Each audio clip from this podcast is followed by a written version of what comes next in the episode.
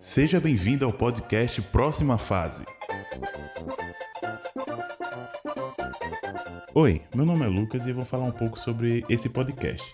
Ele visa simplesmente estudar a Bíblia através de coisas nerds, fazendo analogias com filmes, séries, videogame, mangá e assim por diante. Hoje, além de mim, vai estar presente Ricardo, Pedro, Arthur e Gabriel. É isso, faça bom uso do podcast e até a próxima.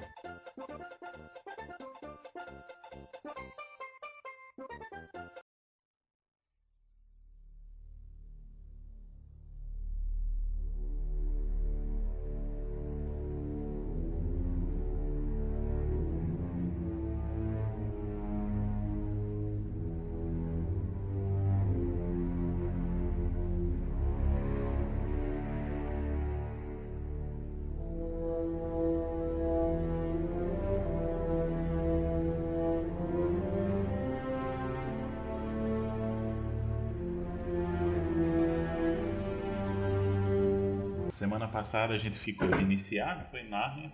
Espero, eu acho que todo mundo leu o primeiro capítulo, inclusive estavam bem empolgados para ler o livro todo já. Não tem problema, podem ler, contanto que quando chegar a sua vez você vai ter que reler e na vez do próximo, né? Mas eu não vejo problema nenhum ler o livro todo se quiser, tá de boas. Aqui eu botei duas ideias, certo? Que eu consegui encontrar nesse primeiro capítulo. O nome do capítulo é A Porta Errada, não é isso? Sim. Esse mesmo, a porta errada. Começa com isso aí. Pronto, show de bola. Quais foram as ideias que eu tirei a partir disso, né? Desse primeiro capítulo agora. A primeira ideia que eu consegui tirar foi a empatia de Polly por Digore. É assim a o nome dele? É Digore mesmo? Alguém tem... Acho que é Digore. Acho que é Digore. Eu tava lendo como Digore. Digore. Eu também tava lendo. Não sei se tá certo, mas eu tava lendo dessa forma. Diggory. Diggory. A empatia de Polly por Diggory, certo? Porque, vamos lá. Quando é, encontra ele pela primeira vez, né, ele tá assustado, tá sujo. E mesmo com aquele jeitão criança dela, né, que ó, oh, você não toma banho porque você tá sujo. Mesmo com esse jeito dele, ele, ele tentando explicar, ela ainda teve a empatia de chegar lá, conversar com ele, trocar uma ideia. Isso é totalmente bíblico, esse lance de ter empatia com o próximo. O que seria empatia, né? Empatia significa capacidade psicológica para sentir o que sentiria uma outra pessoa caso estivesse na mesma situação que ela, certo? Consiste em tentar compreender sentimentos e emoções, procurando experimentar de forma objetiva e racional o que sente a outra pessoa, o outro indivíduo, né? E foi exatamente isso que ela fez, né? Eu acho que, mesmo com o jeito dela, ela olhou e não queria se sentir suja, triste ou, ou algo do tipo. E aí, trazendo isso para a Bíblia, eu já coloquei de cara é, o segundo maior mandamento, né? Ame o seu próximo como a si mesmo. Se colocar literalmente no lugar do, do outro. E isso, para mim, acho que já, já fica claro, né? Amar a Deus acima de todas as coisas e ao próximo como a si mesmo. E aí, beleza, a gente sabe o lance da empatia, que é totalmente bíblico, mas tem outras coisas além disso, né? A empatia, ela não só é ligada a coisas ruins, né? Ela é ligada a coisas boas também. É tanto que eu botei aqui em Romanos 12, 15. Né? Alegre-se com os que se alegram e chorem com os que choram. No sentido de que a gente tem, tem que sentir também a alegria do próximo. Quando você vê alguém tendo uma conquista, Coisas do tipo, você, quando a pessoa completa ano, que eu acho que é natural você sentir alegria por, quando a pessoa completa ano. Mas eu digo em relação a tudo, você não olhar só para a pessoa, devemos também olhar para quando ela estiver passando por uma situação difícil, mas também se alegrar com ela em situações felizes. Coloquei aqui também que além de a gente sabe que é empatia, que é bíblico, sabe que devemos ter empatia em todos os momentos, mas também devemos agir. E aí eu botei como exemplo o bom samaritano, né? Que quem é o meu próximo? Foi perguntado a Jesus, né? E aí ele fala, né, que um samaritano estava viajando, ele encontrou um homem e teve piedade dele. Né? Aproximou-lhe, tratou das feridas, derramou vinho e óleo, depois colocou sobre o seu próprio animal e levou para uma hospedaria onde cuidou dele. Ele não teve, ele não só olhou a situação, ele teve a empatia e ele agiu sobre isso, ele cuidou daquela pessoa. Então, um exemplo claro de como devemos agir perante as situações, seja ela boa ou ruim. Nesse caso aqui, ele especificou mais o algo ruim, algo que ó, o próximo está precisando de ajuda e a gente tem a empatia de se colocar no lugar e chegar junto, né? Analisando de outra forma, assim, um exemplo para mim de maior empatia foi que eu cheguei a seguinte conclusão: Deus, ao lado de Deus, existe um homem. Isso, o fato de ser homem, não tira nem um pouco o mérito, o mérito da sua divindade. Quando a gente conversa com alguém, essa pessoa entende a gente, a conversa é muito boa. A gente conversa horas com essa pessoa, nem vê a hora passar e no final ainda nem quer, quer ir embora de tão boa que é a conversa. E Jesus, ele é exatamente isso. Ele entende a gente e é muito mais. E por que Jesus entende tanto a gente?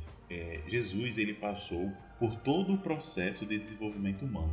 Ele se desenvolveu como humano normalmente. Então, Jesus, ele entende uma criança porque ele foi uma criança. Ele entende um adolescente porque ele foi um adolescente. Ele entende um jovem porque ele cresceu como um jovem. Um jovem adulto também cresceu como um jovem adulto. Ele entende o, o idoso porque ele é um ancião há dias, né? apesar dele ter partido na faixa etária dos 30, ele é um ancião há dias, obtém todo o conhecimento da humanidade. O nosso Deus ele não é um Deus distante, longe da gente. Ele nos entende porque ele cresceu como a gente, ele sabe porque, pelo que a gente passa. Isso, quando eu estava estudando isso, isso tocou muito comigo. Saber que Jesus passou por todos os sentimentos de crescimento que eu passei e que vou passar. Então ele, ele entende exatamente como eu me sinto e como qualquer pessoa normal sente. Ele, Deus não, não é distante, ele é bem mais próximo do que a gente pensa. Então essa foi a primeira ideia que eu consegui tirar quando comecei a ler esse primeiro capítulo. E aí partindo para a segunda parte, criando coragem para enfrentar o medo, porque quando o Poli Diggory ele se conheceram, tiveram essa parte de se conhecer, eles ficaram próximos, né? E aí eles foram atrás de entrar na casa abandonada, que não estava abandonada.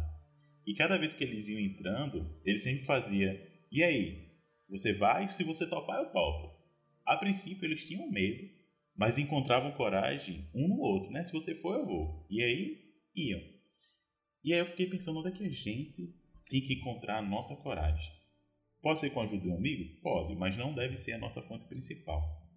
E eu peguei a seguinte analogia.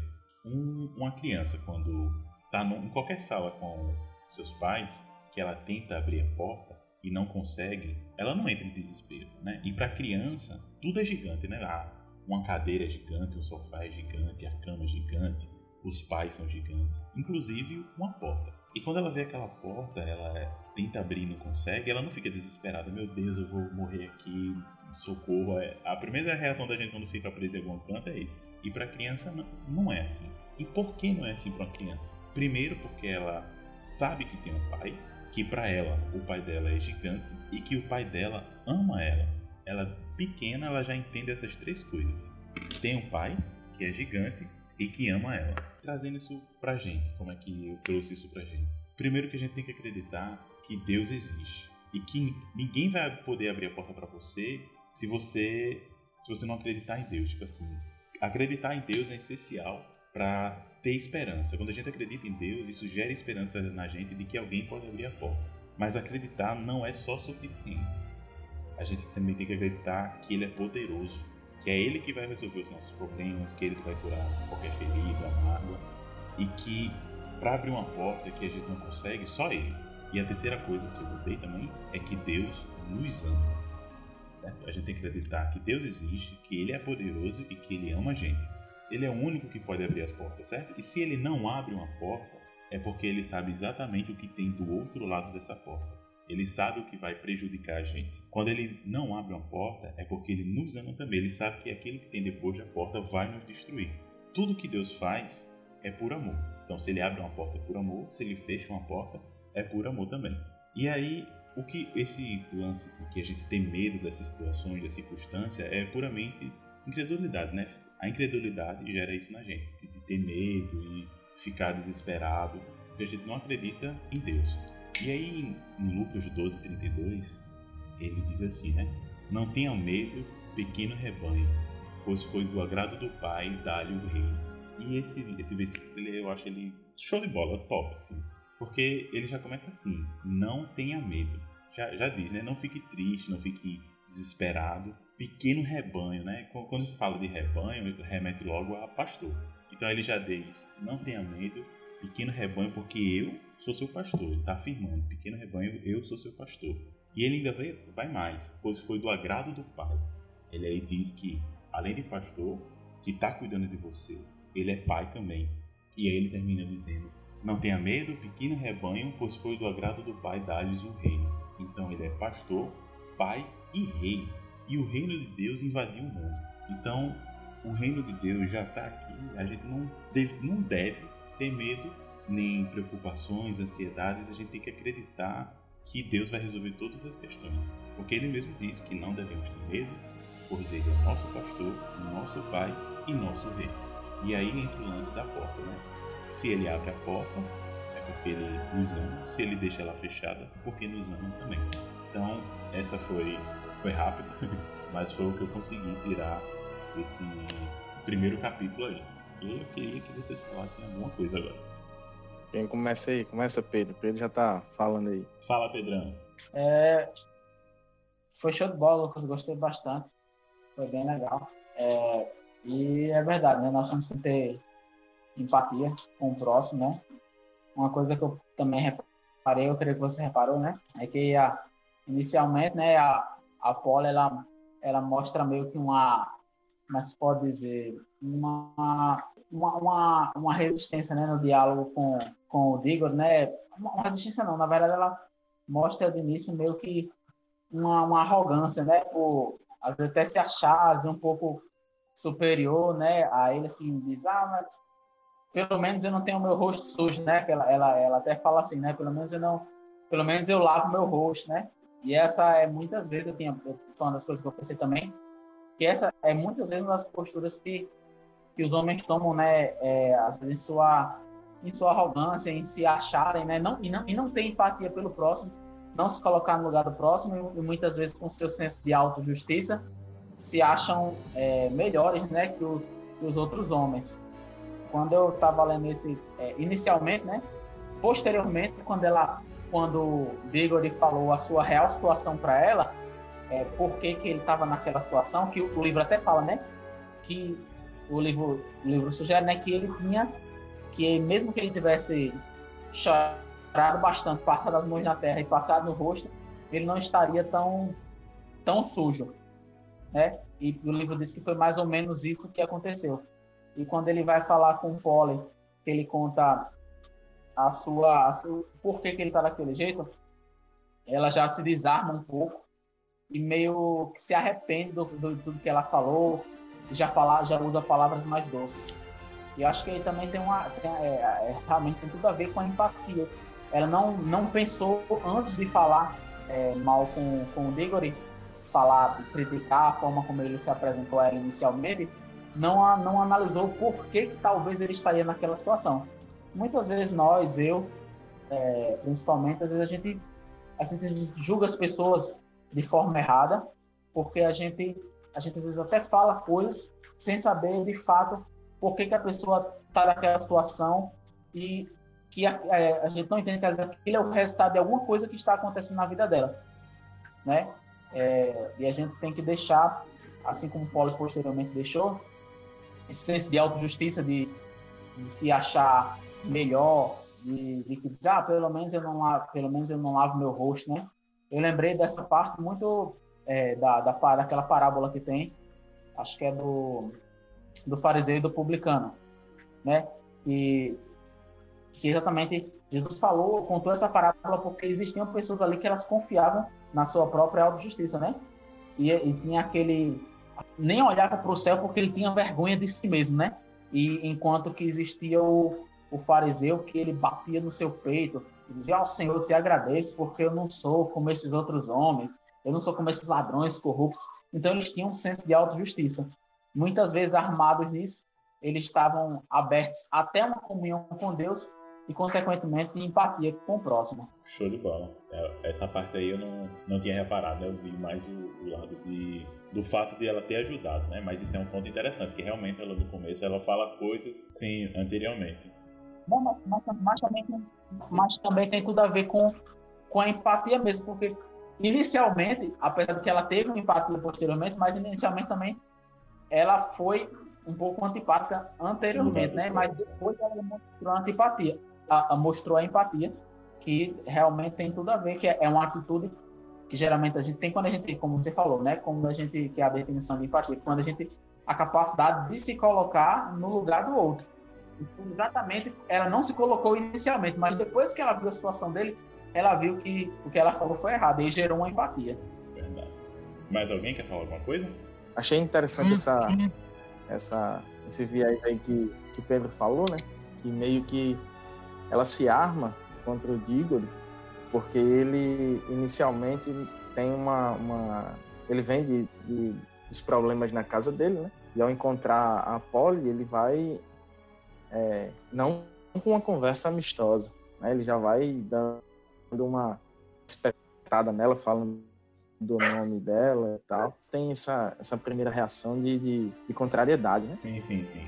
Mas logo que ela vê a situação dele realmente, que ela abre o coração e opa, a empatia dela fala mais alto. E realmente a gente lidar com isso muitas vezes. Aí eu lembro de uma, uma pregação que o pastor Celso fez, é do tarda a falar. Muitas vezes a gente a gente se vê, se, se depara com situações em que a gente quer bater de frente, né? A gente, opa, isso aqui eu não posso deixar escapar, que eu não vou levar desaforo para casa e tal. Mas é, muitas vezes é, é, interessante a gente recuar um pouco, esperar, né? Sim, sim, e, sim. e entender o que está acontecendo naquele momento. Às vezes as pessoas elas são, é, são rudes, são grossas em determinado momento, por situações em que elas estão, estão é, muitas vezes uma, uma, palavra que a gente turbilha maior ainda de problemas. Então, nós, enquanto cristãos, para onde a gente vai, né? A gente deve ter essa, é, essa, essa sabedoria disso. Ele é Cristo, ele é Jesus. Ele sabe o que, que nós sentimos. Mas nós, quando a gente olha um para o outro, a gente não sabe, né? Então, a gente é bom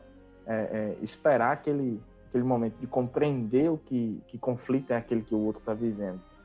E aí a gente poder chegar com, uma palavra é, uma palavra amiga, uma palavra confortante, um, um auxílio que a gente pode ser, né? Enquanto, enquanto irmãos e inclusive em outros, em, em outros ciclos, né? Onde quer que a gente vá, as pessoas esperam isso da gente, né? Claro que nem sempre a gente está tá disposto a, a abrir o coração pelos nossos conflitos que a gente passa, mas nada melhor do que falar com Deus todos os dias para deixar o nosso coração limpo e e tranquilo para poder enfrentar essas, essas situações. E eu quero falar, é muito bom essa parte que você falou de empatia.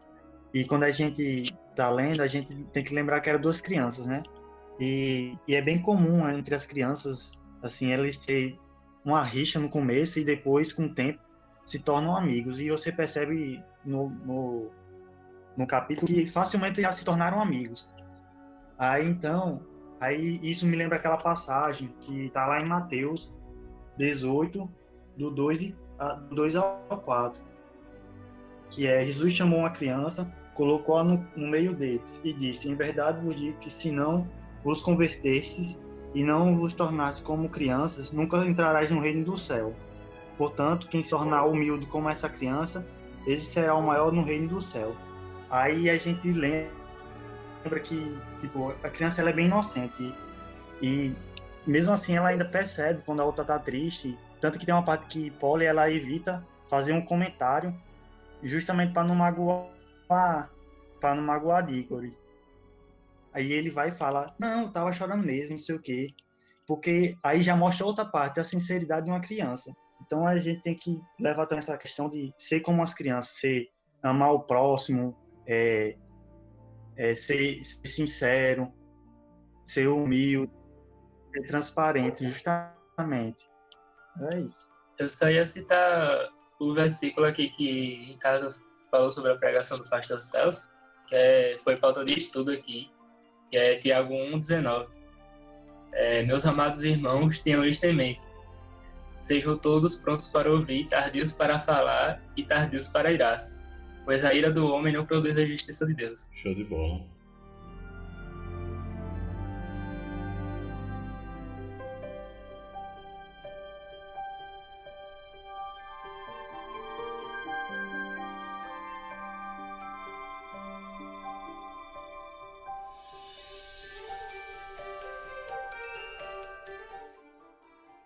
E esse foi mais um podcast. É, espero que tenham gostado. Hoje demos início a Nárnia. Próxima semana teremos o capítulo 2, 3 e 4 com o Ricardo, certo? É ele que vai trazer o estudo. E divulga o podcast. E é isso. Obrigado e até a próxima.